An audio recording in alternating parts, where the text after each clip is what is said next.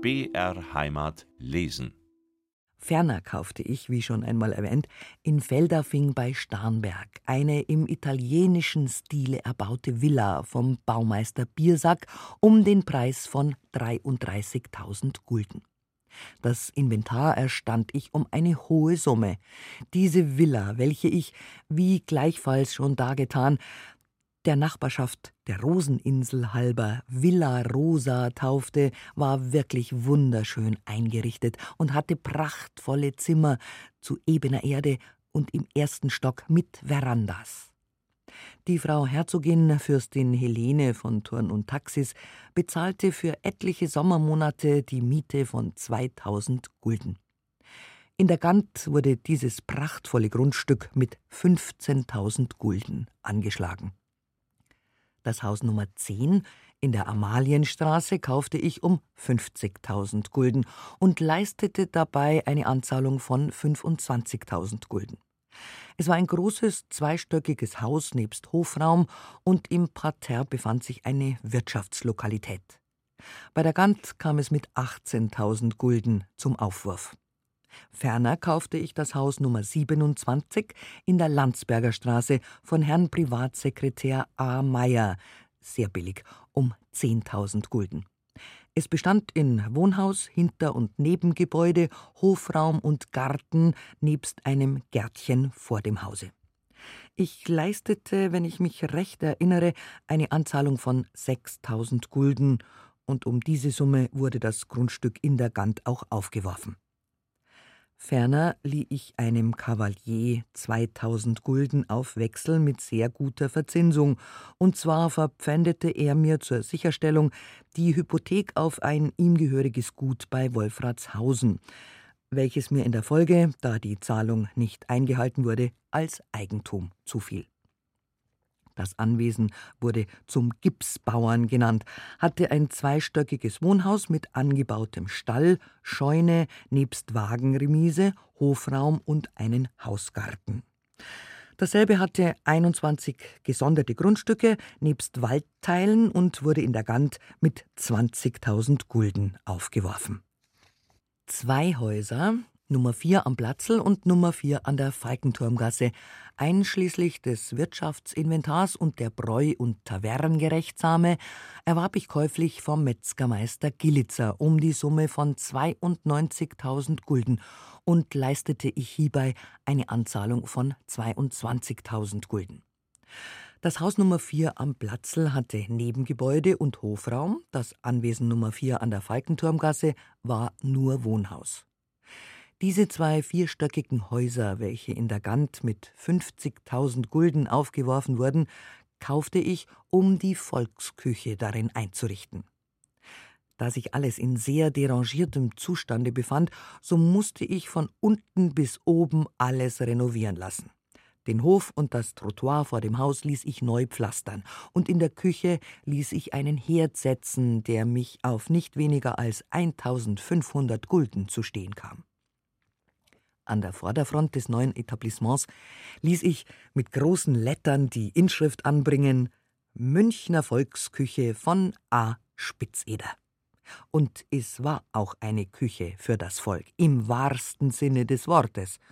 Um es zu einer solchen zu machen, hatte ich den Bediensteten Karl Schifferl eigens nach Berlin geschickt, um dortige ähnliche Etablissements zu besichtigen und mir darüber eingehend zu berichten.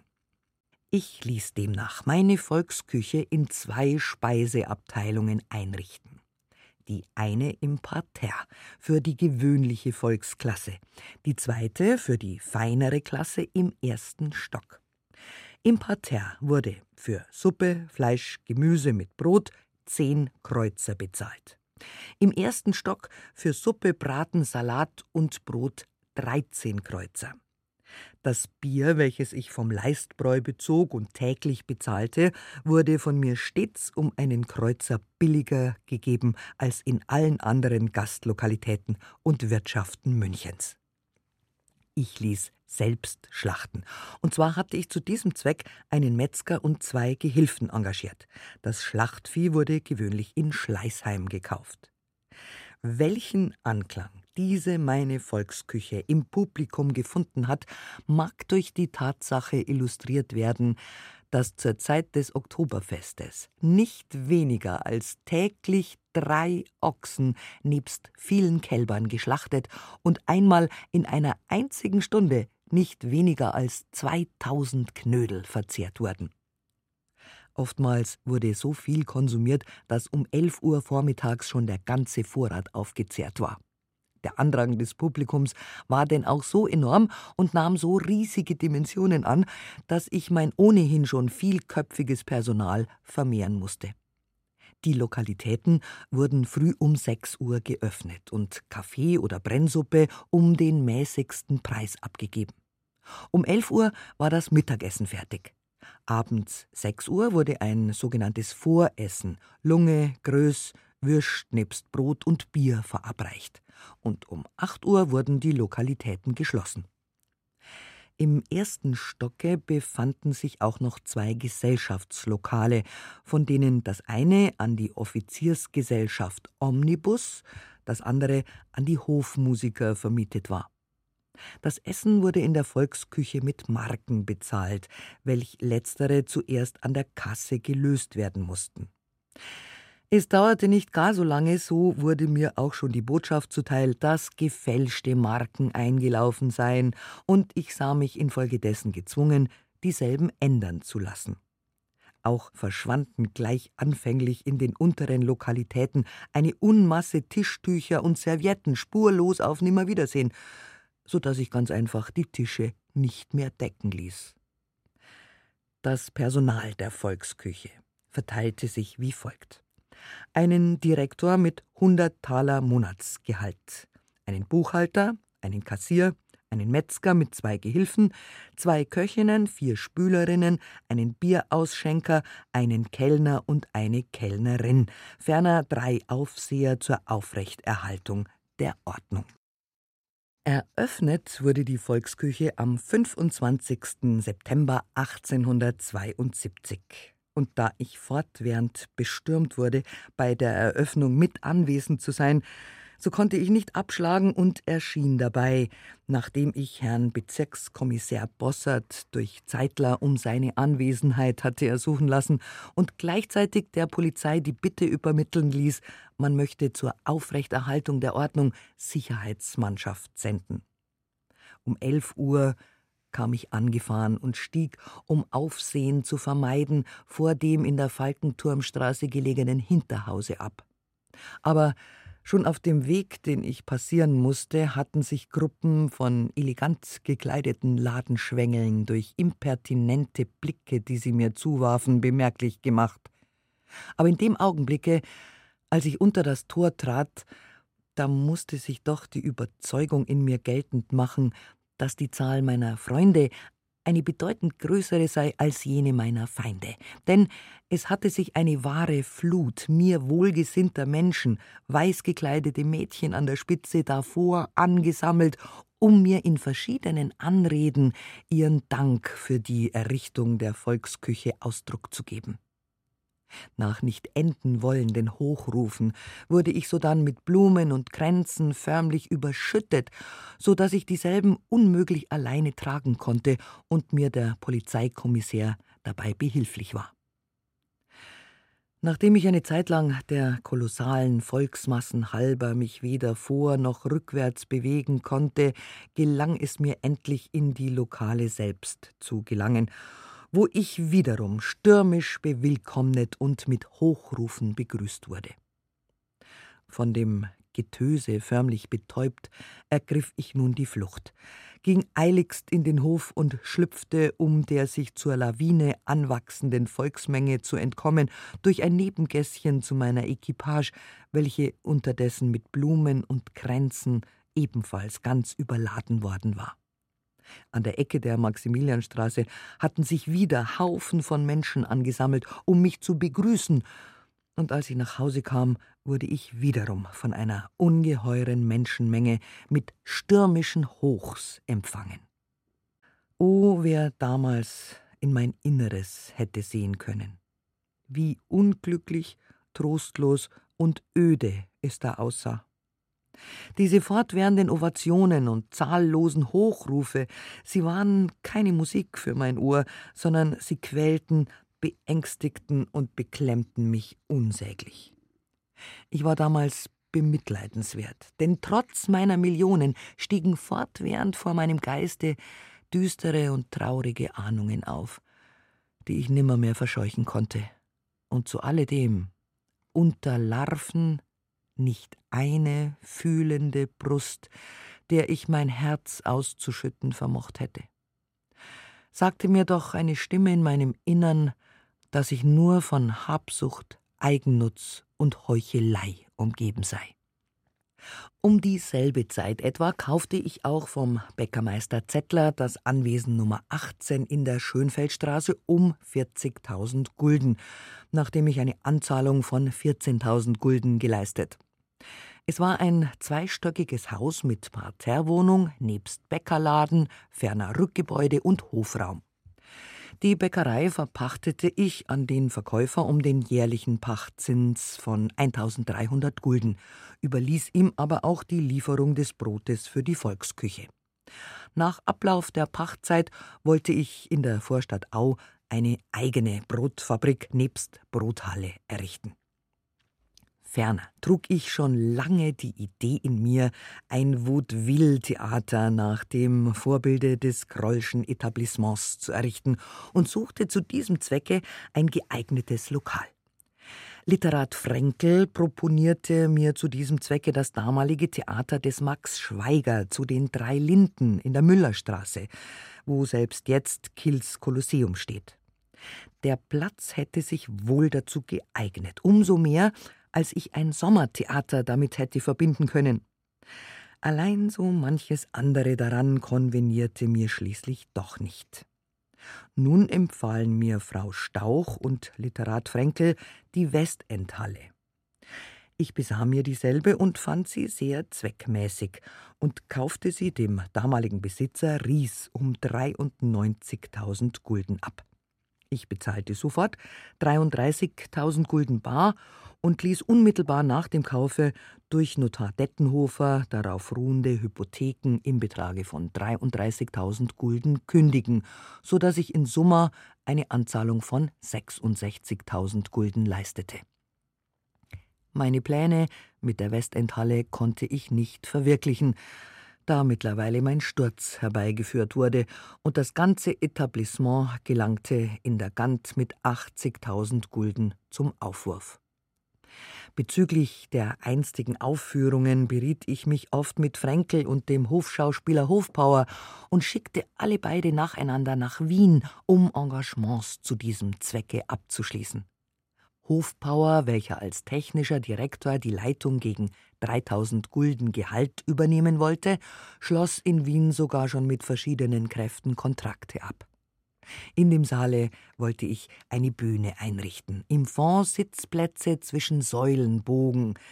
Der Eintrittspreis für den Saal war mit 15 Kreuzer, die Parterrelogen per Platz mit 30 Kreuzer und die feineren Logenplätze auf der Galerie waren mit einem Gulden pro Person angesetzt. Da mit dem Theater eine Restauration verbunden gewesen wäre, der Pächter für die Beleuchtung Sorge getragen und pro Theatersaison 2000 Gulden Pacht zu entrichten gehabt hätte, so wären die Eintrittsgelder sämtlich in meine Tasche geflossen. Vorstellungen würden täglich gegeben worden sein, und zwar Operetten, Balletts, Schau- und Lustspiele. Im Garten wäre ein Sommertheater errichtet worden. Ich selbst würde einmal in der Woche als Schauspielerin aufgetreten sein, und ich glaube, dass die Kasse dadurch wahrlich keinen Schaden gehabt hätte und das ganze Etablissement, welches ich am 6. Januar 1873 zu eröffnen beabsichtigte, überhaupt sich ausgezeichnet gut rentiert hätte. Redakteur Bösel empfahl mir auch das kleine Bad Petersbrunn bei Starnberg zum Ankaufe, da es zu einem sehr billigen Preise hergegeben worden wäre. Ich beabsichtigte auch mit dem Besitzer desselben in Unterhandlung zu treten, jedoch erst nach Errichtung des Vaudeville-Theaters. Ich hätte im gegebenen Falle das Bad hübsch herrichten und meine Theaterkapelle dreimal in der Woche dort spielen lassen.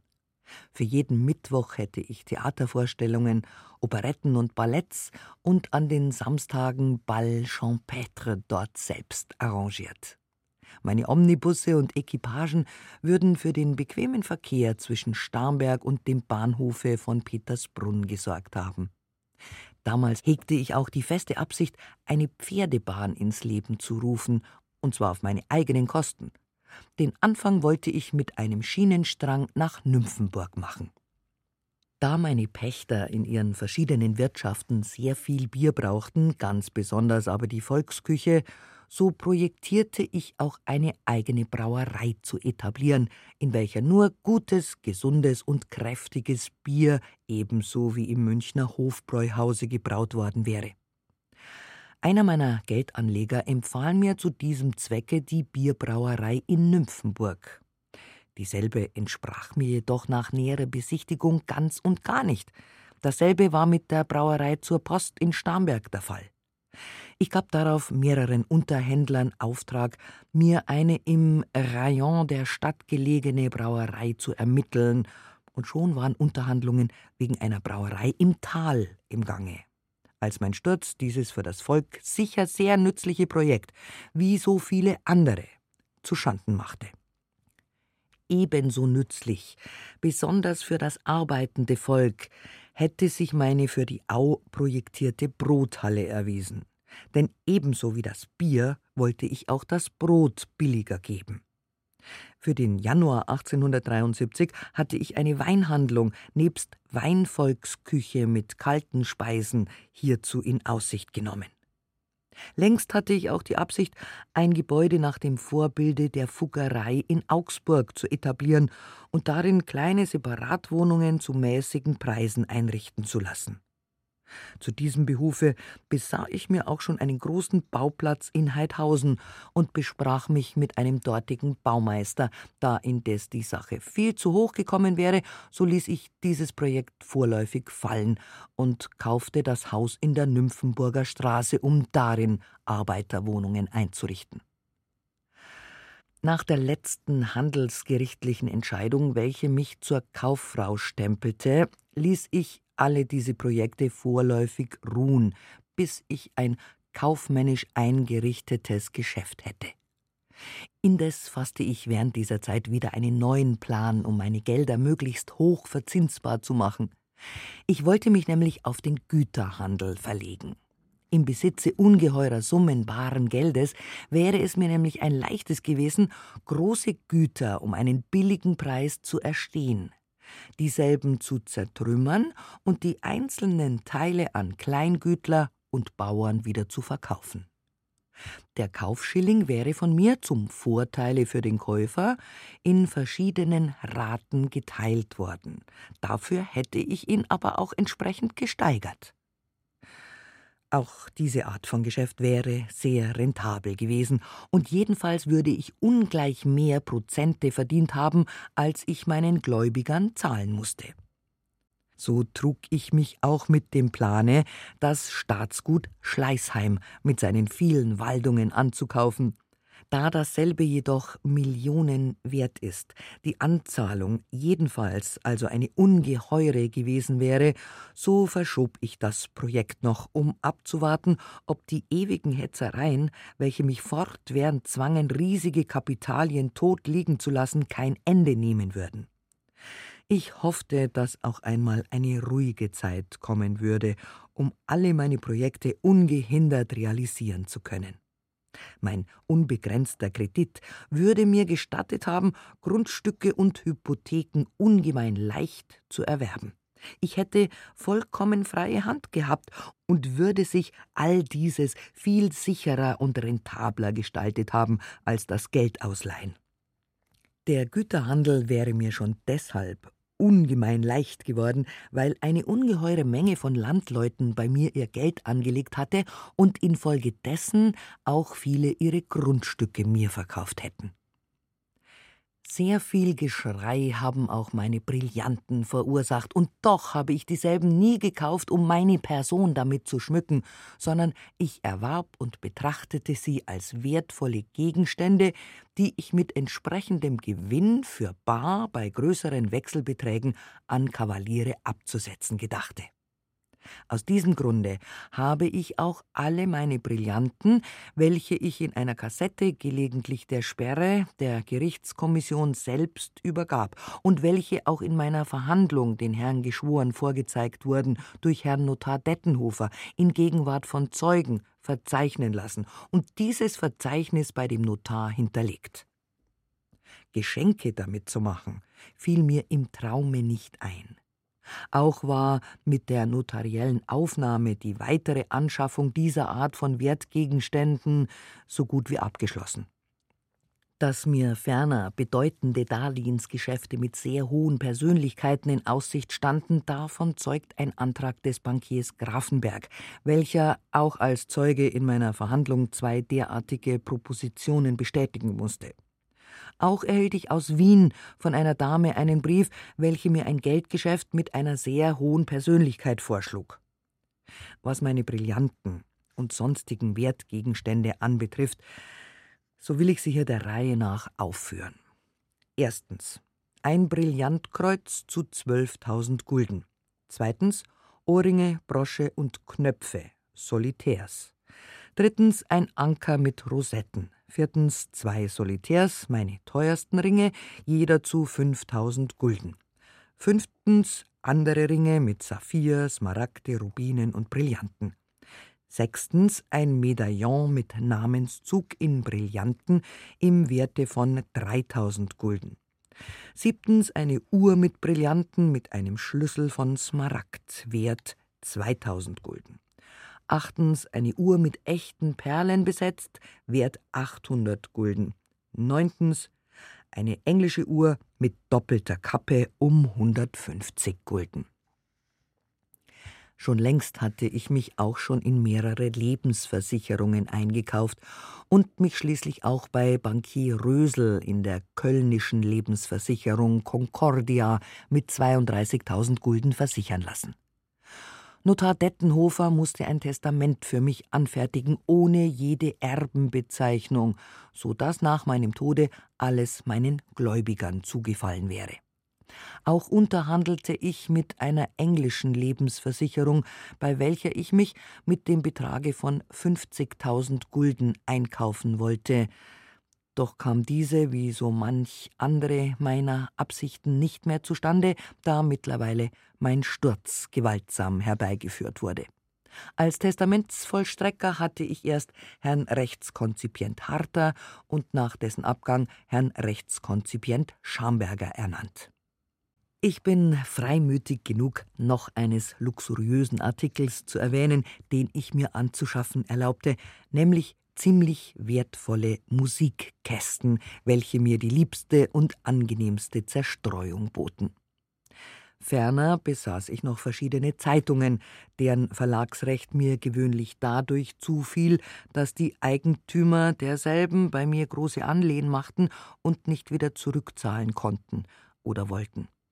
Da war einmal der Süddeutsche Telegraph, ein liberales Blatt, dessen Redakteur, Herr Kellerbauer, bei mir ein Darlehen nahm, das er nicht mehr zurückerstattete, wofür er mir aber das Eigentumsrecht des Blattes übertrug. Von diesem Augenblick an zahlte ich ihm als Redakteur ein monatliches Honorar von 100 Gulden. Als er aber nach einiger Zeit es für gut fand, spurlos in nebelgrauer Ferne zu verduften, da hatte ich das Nachsehen, umso mehr als sich herausstellte, dass das von ihm auf mich übertragene Verlagsrecht gar nicht sein Eigentum gewesen war. Ein netter Herr das. Ebenso wenig Glück hatte ich mit dem Volksboten des Herrn Dr. Zanter, welcher, wie bereits mitgeteilt, bei mir ein Darlehen von 13.000 Gulden aufnahm und dafür sein Blatt an mich verpfändete.